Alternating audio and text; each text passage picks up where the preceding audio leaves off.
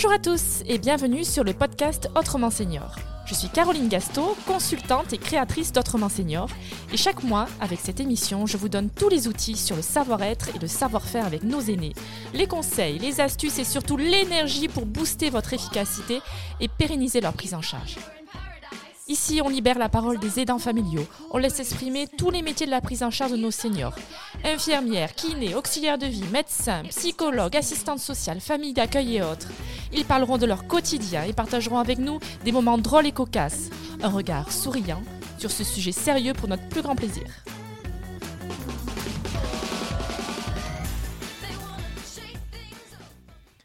Aujourd'hui à mon micro, Dr Barr. Il est médecin spécialisé en gériatrie. Alors nous allons aborder les difficultés que les aidants familiaux rencontrent le plus souvent lorsqu'une personne âgée sort d'hospitalisation ou que soudainement euh, le conjoint de votre maman euh, décède ou que euh, on vous appelle un samedi soir parce que votre père est tombé et qu'il a été ramassé par les pompiers. Dites-moi, docteur Barr, quelles sont les cinq difficultés que les aidants familiaux rencontrent le plus souvent? Alors je vais les résumer en un mot, ne pas savoir. Ça paraît bizarre, mais c'est ce qui se produit. Vous avez une personne âgée qui est tombée. Qu'est-ce que vous faites? Les dents qui arrivent, la plupart du temps, ne sait pas où aller, il, il appelle qui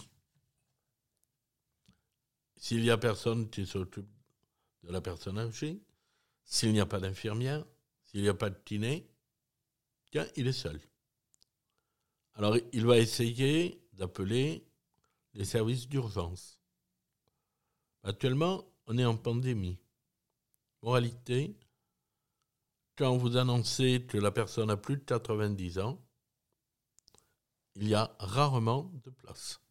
Sans parler que vous envoyez la personne directement d'un foyer de pandémie. Donc, le gros problème va être arriver à trouver quelqu'un qui va pouvoir faire le premier examen médical, le premier examen radiologique. Alors parfois, vous me direz, on appelle les pompiers. Mais comme les pompiers ont beaucoup d'appels, ils ont les mêmes difficultés, ils vont faire un examen rapide de la malade. Et s'il n'y a rien de cassé de façon évidente, très souvent, ils vont la laisser sur place. Donc c'est le premier élément. Il y a eu la chute. Je ne sais pas où aller. Le deuxième élément, c'est surveiller la personne. Et là, on s'aperçoit que beaucoup, beaucoup de personnes ne savent pas surveiller l'autre. Quand on a un petit bébé, on a plein de moyens. On a des, moyens de vidéo, on s'en occupe, on le surveille. On croirait que c'est naturel. Et quand on a une personne âgée, on ne sait plus rien faire. Et c'est souvent ce qui va provoquer les problèmes. Dans la surveillance, la première des choses, c'est une surveillance régulière. Que la personne sache que vers telle heure, il y a quelqu'un qui passe. C'est vrai que, avec l'habitude, beaucoup de personnes âgées vont attendre le passage de celui qui la surveille pour lui demander quelque chose. Le deuxième élément, c'est savoir ce que l'on fait. Vous arrivez pour surveiller une personne âgée, qu'est-ce que vous faites? Quand vous rentrez, quel est le premier élément que vous regardez? Premier élément, comment est-elle? Elle est triste Elle est joyeuse Elle est calme Elle est énervée Donc vous commencez par voir dans quel cadre elle se situe. Deuxième élément, toujours en la regardant. Vous regardez comment elle respire calmement, il n'y a pas de problème, sûrement. Elle a une respiration saccadée, rapide, parfois une petite toux. Tiens, il y a un problème. Il va falloir l'étudier. Ensuite, on, parle avec elle, on regarde comment elle répond. Vous, vous appelez, mettons, Isabelle, vous rentrez pour voir quelqu'un qui est âgé, dont vous avez la surveillance, et Ah bonjour Amandine, ça va bien? Ah. Et là, vous savez que immédiatement, sur le plan psychique, il y a confusion. Vous n'avez pratiquement rien dit, mais vous le voyez. Vous pouvez, si vous voulez pousser un peu plus loin, vous savez quelle journée, et souvent vous allez avoir une réponse absolument pas adaptée. Donc là, d'emblée, vous avez un climat. Si la personne est très adaptée, vous savez qu'elle va vous écouter, mémoriser, répondre à ce que vous faites. Si elle ne l'est pas, eh bien malheureusement, elle ne va pas s'adapter et répondre à ce que vous lui demandez. Le troisième élément, c'est toujours ne pas savoir surveiller, c'est savoir finalement quelle constante médicale je surveille chez ce malade. Là, il est évident que si vous êtes un aidant sans formation médicale, vous ne savez pas. Alors que maintenant, on a tous les moyens à notre disposition. Donc il faut voir avec le médecin ou avec l'infirmière et on va mettre en place surveillance de la tension, surveillance du pouls, surveillance des troubles du rythme, surveillance de la saturation en oxygène, surveillance du diabète. Ça fait beaucoup, beaucoup, beaucoup de choses qu'on arrive à surveiller. Également, vu que maintenant c'est l'ère où on utilise énormément d'anticoagulants, voir s'il y a des hématomes, un petit saignement dans les dents, dans les urines, dans les selles, etc. Donc, cela est un élément qu'il faut apprendre. Vous n'êtes pas tous médecins, vous n'êtes pas tous infirmiers ou infirmières, donc il faut apprendre avec le professionnel de santé et le matériel, il faut penser à l'acquérir. Je vous rassure, ça ne vaut pas des millions. Le matériel pour le diabète est totalement pris en charge. Un oxymètre, un appareil à tension, avec 50 euros, vous l'avez. Donc on ne peut pas dire que c'est un obstacle pour la surveillance. Mais actuellement, nous faisons beaucoup de téléconsultations avec la pandémie. Si on est en présence d'un malade âgé qui ne peut pas se déplacer, qui risque d'attraper le Covid, si on a une feuille de surveillance avec la tension, le pouls, la saturation, etc., etc., disons qu'à domicile, on arrive très très bien, par téléconsultation, à se faire une opinion et à pouvoir l'aider. Par contre, si on vous appelle en téléconsultation et que vous n'avez rien en face de vous, eh ben, vous allez arriver à faire quoi? Rien pour ce malade. Il vous manque tout. Donc là aussi, il faut apprendre à avoir une surveillance médicalisée de la personne, qu'elle soit une personne âgée ou une personne handicapée. Quatrième élément, je ne sais pas mobiliser une personne âgée. Avec la meilleure volonté du monde, je vais faire les plus grandes fautes du monde.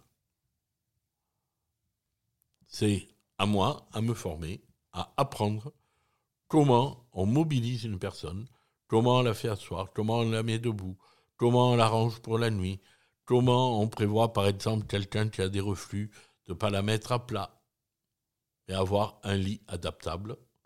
Et là, par exemple, un lit électrique euh, permet de faire des choses que l'on ne pourrait pas faire normalement. Exemple habituel chez ces personnes qui restent souvent très longtemps au lit dans la journée, plus de 12 heures souvent, avoir un système anti-escar, on a tous les modèles. Avoir un dosseret se relève, Si vous avez un insuffisant respiratoire ou quelqu'un qui a du mal à respirer ou qui a des reflux, eh bien, il sera infiniment mieux pour dormir.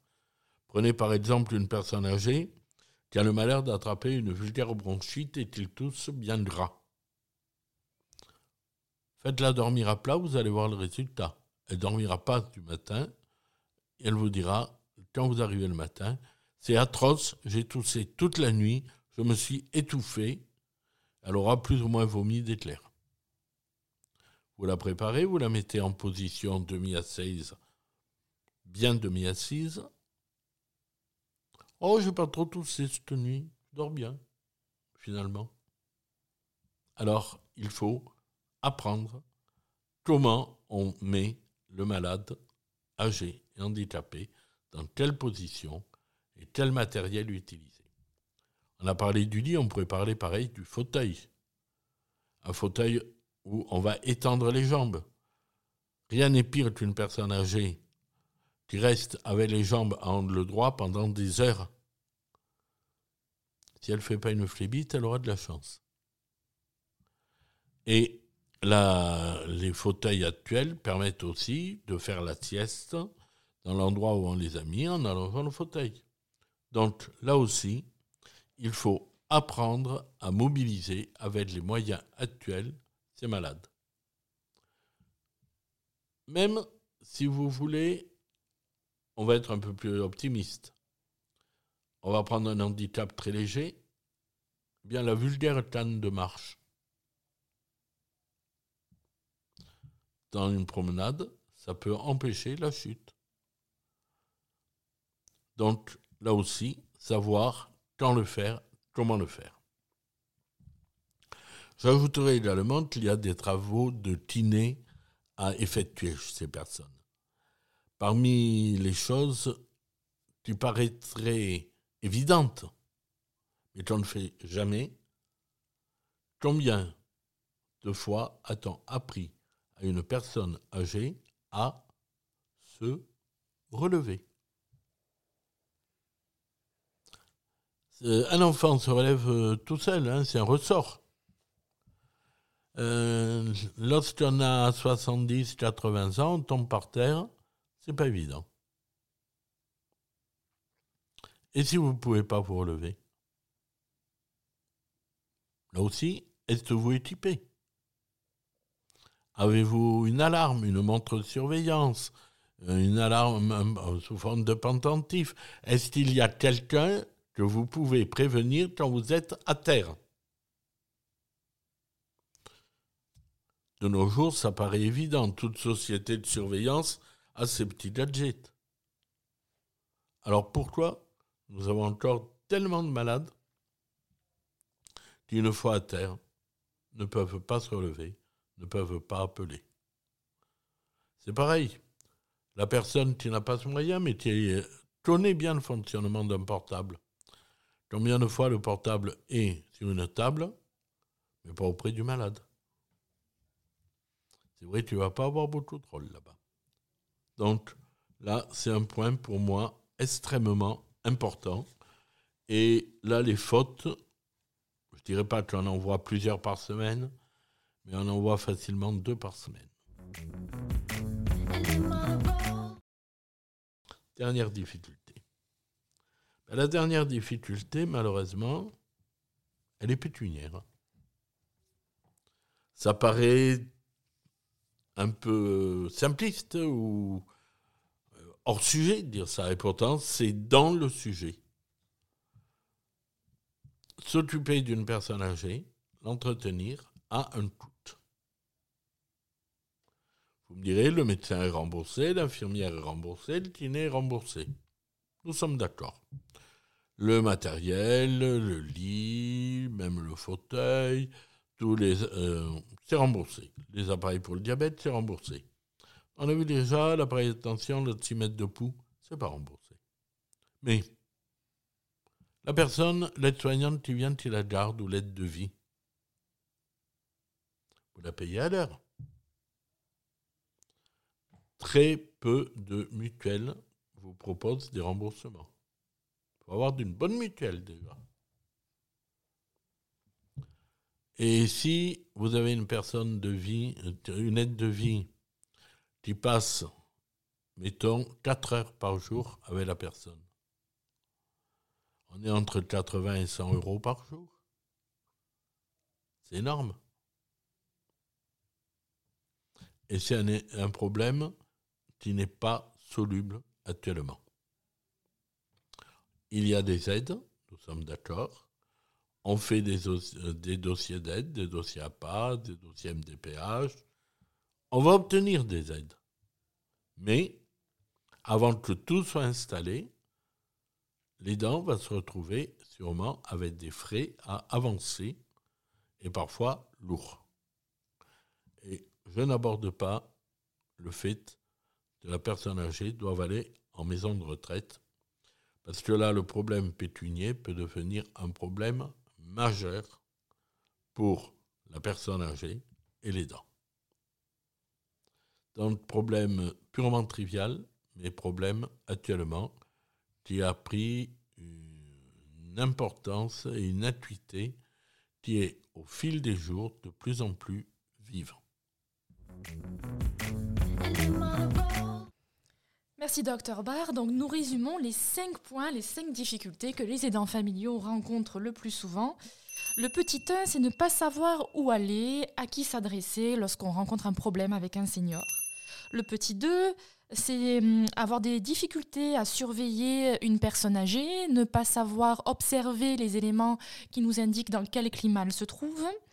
Le petit 3, euh, apprendre à hum, prendre les constantes euh, médicales et surveiller, s'équiper avec euh, le matériel nécessaire pour pouvoir observer la personne âgée. En quatre, euh, ne pas savoir mobiliser une personne âgée, utiliser les outils qui nous permettent de la mobiliser en sécurité. Et enfin, les difficultés que rencontrent les personnes, les aidants familiales, les aidants familiaux et les personnes âgées au niveau pécunier, difficultés à envisager la prise en charge de façon globale et arriver à mettre la personne âgée en sécurité, que ce soit à son domicile ou en maison de retraite. Voilà, c'est très difficile parce qu'on n'a aucune préparation. Quand vous allez exercer n'importe quel métier, vous avez une préparation. Vous faites des études, vous faites des stages, et là, ben, du jour au lendemain, vous êtes aidant. Oui sans préparation. Et statistiquement, 75% des aidants familiaux ne connaissent pas les outils à leur disposition pour prendre en charge leur personne âgée. C'est pour ça qu'il faut le faire connaître. Et peut-être ces discussions permettront de rappeler les bases, tout simplement. Merci, docteur Barr. J'espère que cet épisode vous aura plu. Vous pouvez le soutenir en mettant une petite note via votre plateforme d'écoute et vous pourrez le retrouver sur www.autremanseigneur.fr. À très bientôt.